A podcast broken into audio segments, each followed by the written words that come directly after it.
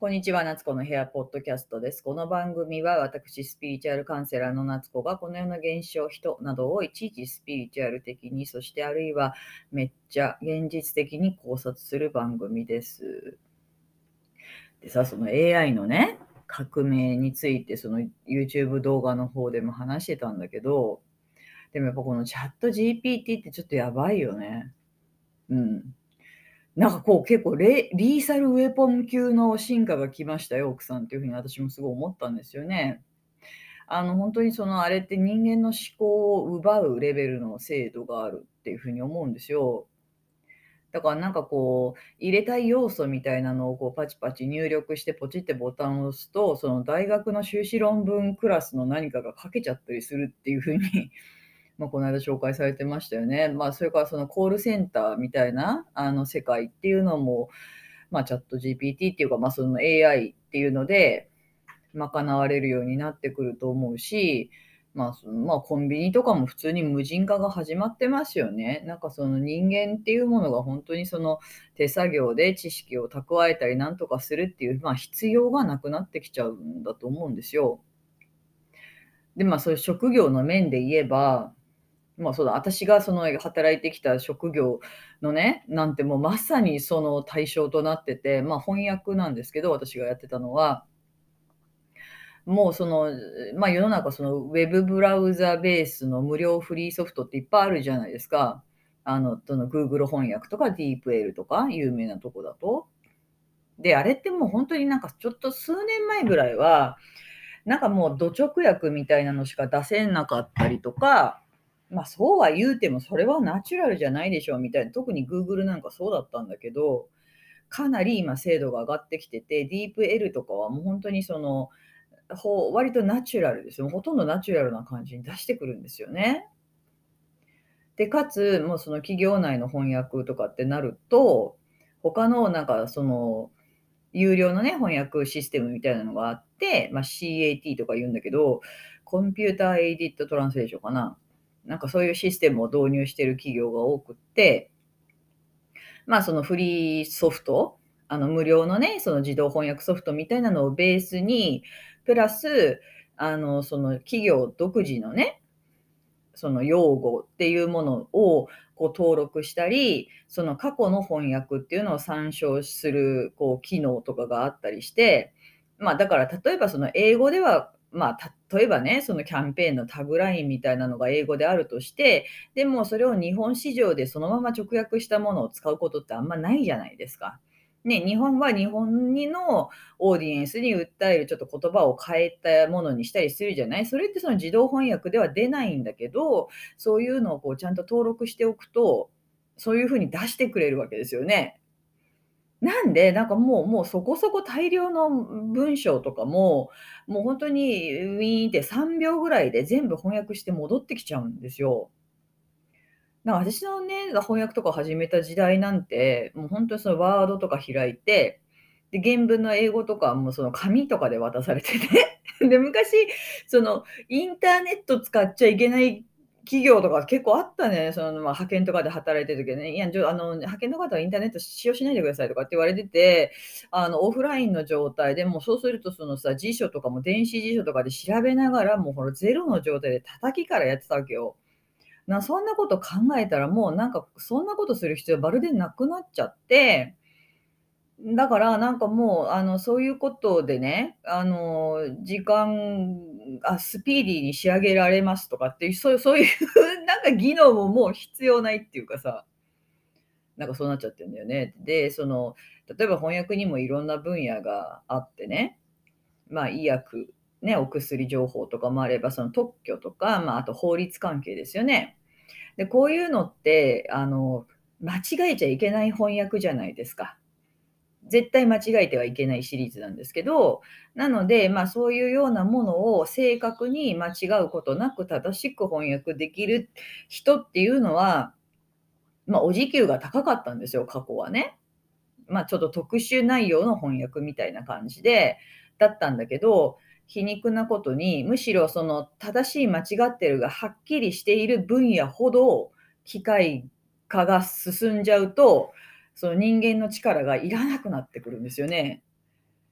そうなの、皮肉なところよね。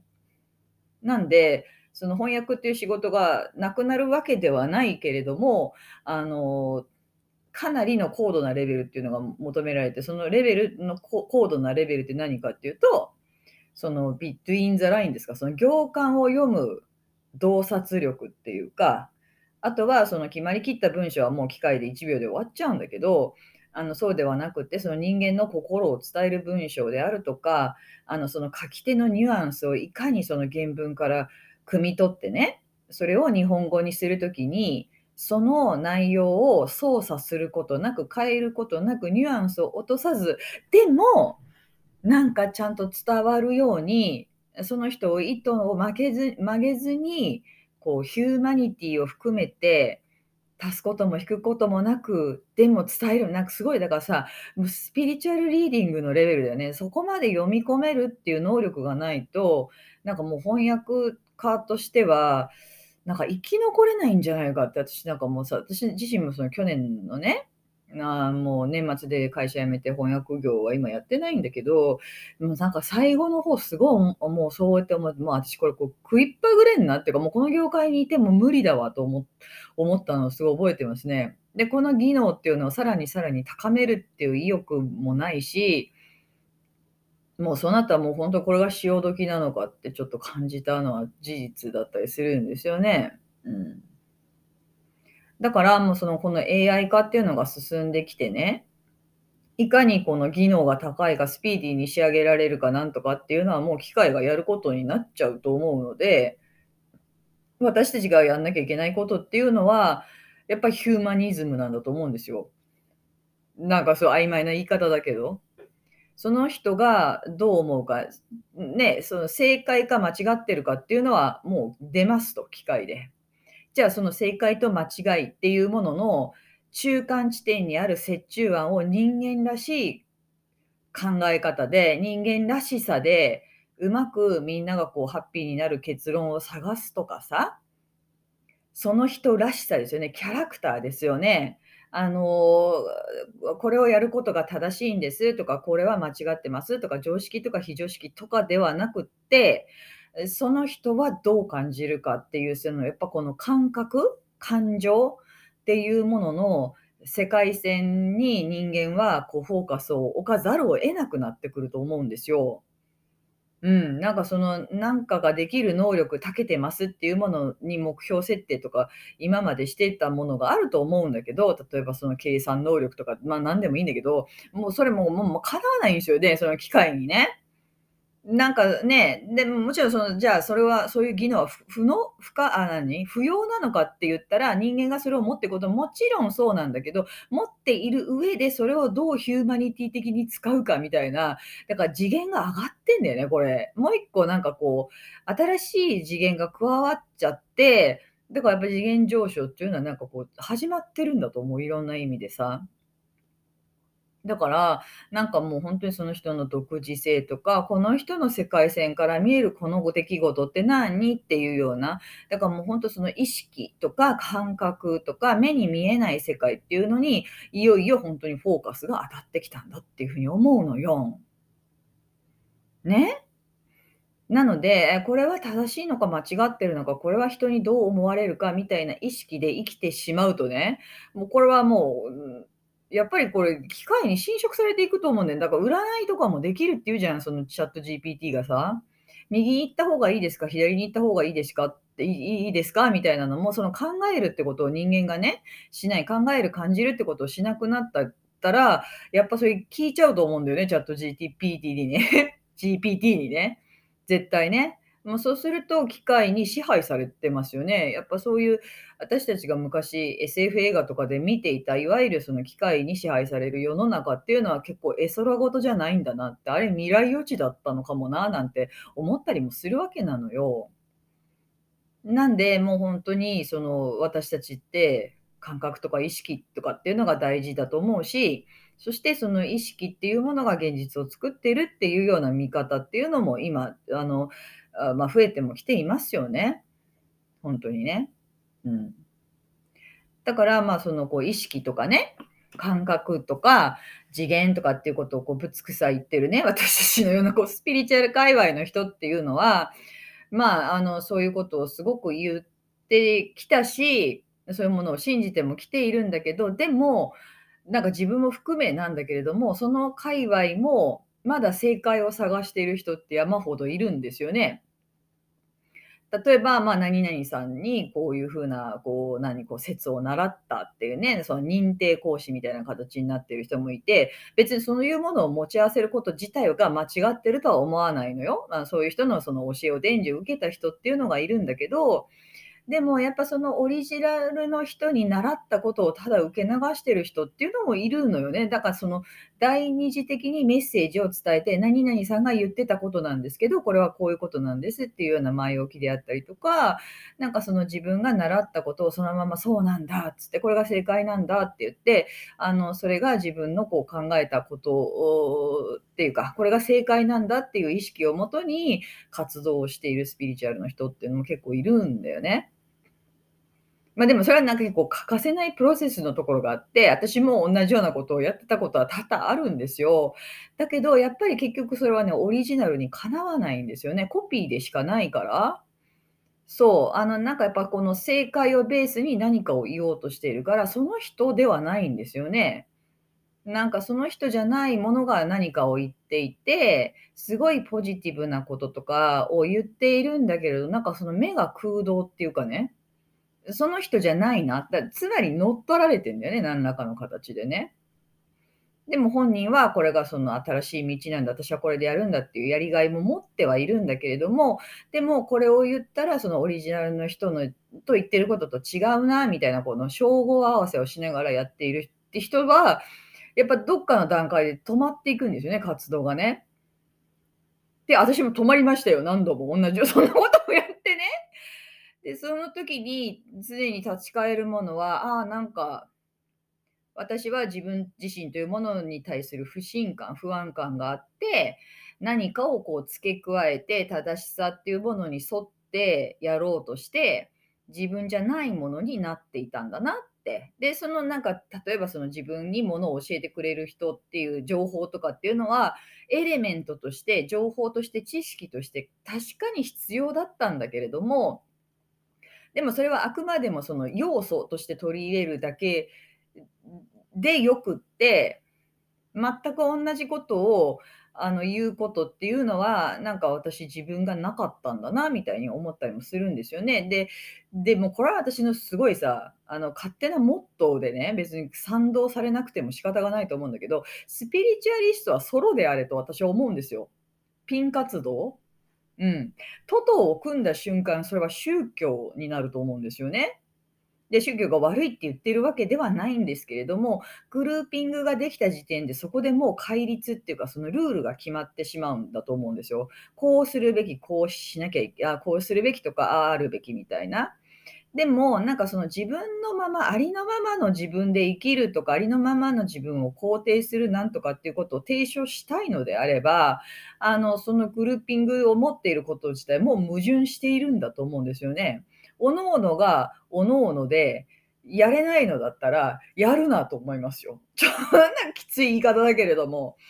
あの、私はそういうふうにあ思うのでね、あくまでもそのスピリチュアリティとか、その、ワンネスみたいなことを言うのであれば、トトを組むなと思いますけどね。もちろん、その気の合う仲間同士で、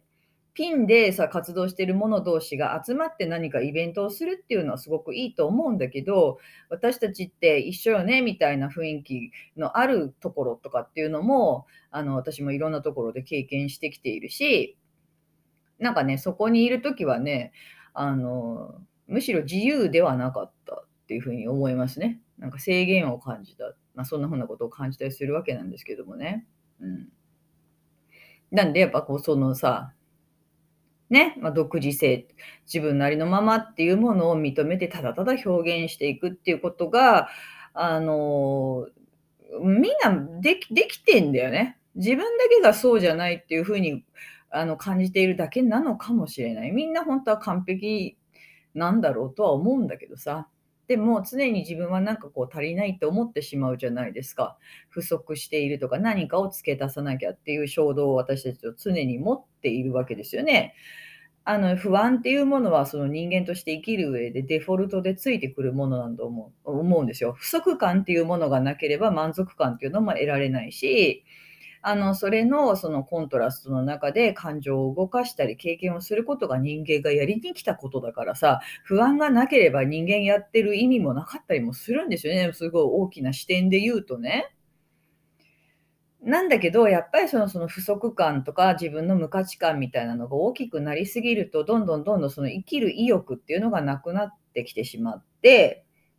で、あのその、で、結局その不安感とか不足感とか自分の中のネガティブなものっていうのを感じたくないから人って行動に出るわけですよね。外から物をかき集めようとするわけじゃない。それが物質的なものだったり、お金だったり、友達だったり、恋愛だったり、まあ、いろんな形になるわけだと思うんですけど、あの、そうなんだよね。で、それが欲しいんじゃなくって、何かを感じたくないからそれを埋め合わせるための何かが欲しいっていうふうに思っているだけなのかもしれないんですよね。だからなんか私がね、最近ちょっと自分でもプラクティスとしてやっていることを、これなんか昨日話した人にも言ったんだけど、そのイライラとか不安とか孤独感っていうのを、一層こうじっくり感じきってみるっていうことをするとね、いいと思うんですよ。例えばね、私すごいね、あれなんですよ。あの、あせっかちなんですよね。もうとにかくなんかもう全てのことに対してさっさと終わらせたいっていうのがあって、あと、待つことができないんですよね、あんまりね。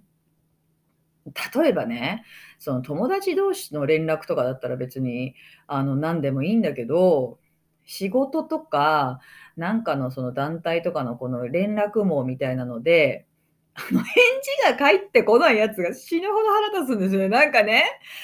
なんで、何をそんなに寝かせて熟成しているんだと。返してこいよみたいな。だけどもう、とにかくあとはそのなんかやることが目前にあるのにアクションを起こさない人とかに対してすごいこのイライラ感というかもう怒りぐらいのものが起こってしまうことが多々あるんですよ。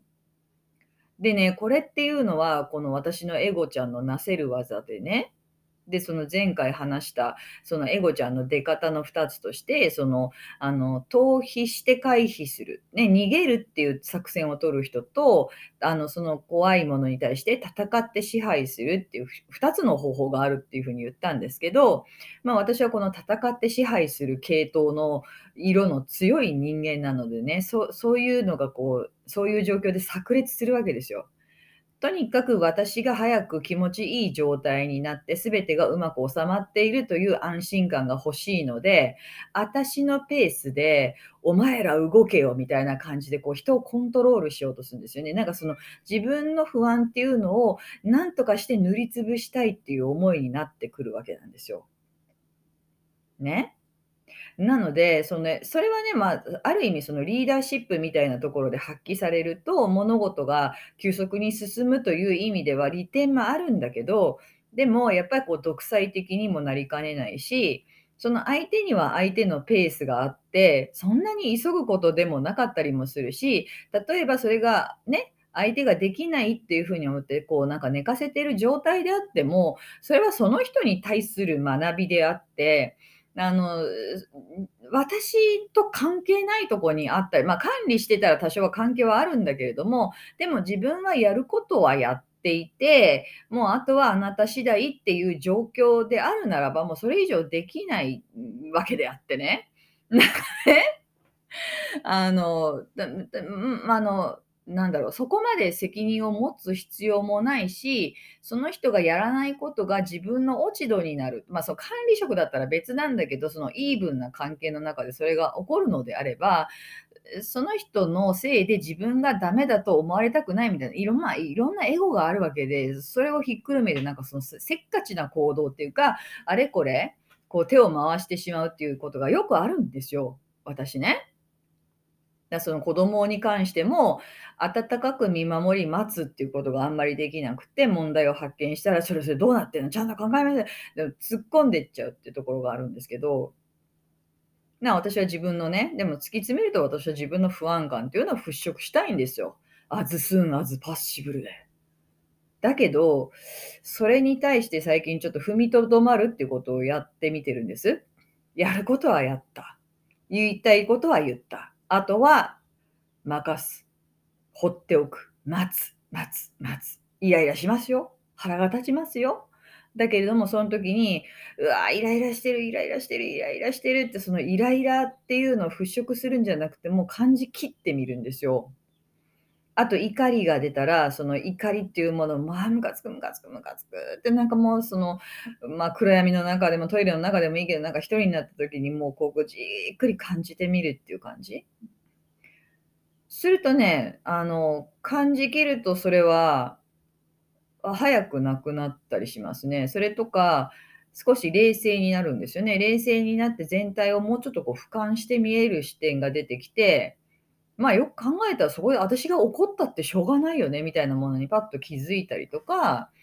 別にだからといって自分は何も悪いことしてないんだからほっときゃいいやっていうようななんかこう解決案を思いついたりもするんですよ。ね、あとそれとか、じゃあなんかこう孤独を感じると、一人でいると孤独を感じてしまうので、どうしてもこう外にね、こう気を向かしたり、そのなんかこう、あの自分でなんかこう気を紛らすゲームとかお酒とか、まあそういうのにこう没頭しちゃうっていう時もあると思うんですよね。それもやっぱり孤独を感じたくないから、そういうものに外側から何かこうサポートを得てこう感じない感じないっていうふうにしてるんですけど、でもなんかそういう瞬間っていうのも、あえてその孤独っていうのに浸りきるっていうのもいいと思うんですよ。孤独になるっていうことは、その自分自身に寄り添えてないんですよね。自分の本当はこう感じてる、こう思ってるっていうことを自分で否定していると孤独っていうものを大体感じるんですよ。あの、その自分のその、あの、人生の中で起こった悲劇や喜劇っていうものを、受け入れてないとか、認めてないとか、許していないとかっていうことを感じると、その自分のこのなんかこう、何かこう、不足してるものを埋めて埋めてっていう気持ちが広がってきて、それがまあ孤独感になるんだと思うんですよね。で、だから、でも、一層孤独というところに一旦浸ってみて、うん。で、あの、自分との会話っていうのをしてみると思うんですよ。なんでそんなに寂しいのって。どうしてそんな風に思っちゃうのって、何かそれに関して思い浮かぶ、あの、場面ってある？何でそれを強く感じちゃうのかなっていうことを、こう、頭の中でもいいから、こう、自問自答してみるといいと思うんですよね。そうすると、必ずその、心の中の、まあ、インナーチャイルドみたいな子がね、答えを出してくれるんですよ。何らかの形でね。あ、聞いてくれるって。そしたらその子が、聞いてくれるって。これが寂しいんだっっていう自分の声っていうのが、まあ、やってるうちに聞こえてくると思うんですよね。で、そこを理解すると、あ、そっかって、あの、でも大丈夫だよっていう風なね、その自分の中で自分との仲直りが済んでいくと、なんか孤独感ってちょっと和らいでいくんですよね。これは私も実体験として起こってややったことがあるからそう思うんだけど、なんか一生懸命周りからかき集めて孤独を埋めようと思ってたけど、あの、この自分に対する寄り添いっていうのがないのであれば、誰といたって、どんな環境で、どんなポジションにいたって、結局寂しいんだっていうことを、なんか感じたことはありますね。うん。なので、あえて自分でアクションをね、早急に起こさず、忍耐を持って待つということをね、してたわけです。ここ数ヶ月。そしたら奥さん面白いのよ、研究結果。あの、言うわよ。あの、なんていうの？あのね、うん、ベストなタイミングでやっぱベストな解決に至りますね、これね。ほんとほんと。で、いや、もうなんかもう今日中に答えないと本当にやばいんだけどみたいなことが、ポインって返ってきたりするんですよ。その感じ切った後にね。すると、なんか今日まで何々が決まらなくって、この結論に至れませんでした。いや、ギリギリで間に合いました。すいません。みたいな返事が来たりとかね。だからよかったと思って、私あんたちゃんと連絡取ってんの？何してんの？とかってなんか続きそうになってたんだけど、まあそれをしたら本当になんとか自分も相手も嫌な気分になってた。みんな努力してたんだよね、ちゃんと水面下で。なんかそんなような結果が返ってきたり、あとはなかなかその決断を出さなきゃいけないとは思いつつも、なんか先延ばしにしてきたものがあって、まあでも昔の自分だったら早くね、腹をくくって男らしく決めねばとか言ってね、また武士になってたんだと思うんだけど、そういうのをやめて、あの、ぐだぐだギリギリまで考えてきたら、考えていたら、なんかそのデッドライン直前に全く新しいなんかこう提案みたいなのが出てきて、なんかそれはもうあの考えなくていいですし、こっちの方がいいじゃないですかみたいなのが出されたりとかね。やるだけやって、あとはまさ任せるってこういうことかって、その自分の心っていうのがなぎの状態でやるだけやって、あとは信頼して任せると、ベストなタイミングで全てはベストな方向で動いているのかもしれないっていうのをやっぱこう少しずつ実体験してるっていうふうに思うんですよね。なんかそんなこと。うん。なんかチャット GPT の話からどんどんずれてったけど、まあなんかそんなこと思いましたね。はあ、まあそんな感じで、またなんか思いついたことがあったら喋りたいと思います。聞いてくださった方どうもありがとうございます。えー、また、あのお会いしましょう。それでは。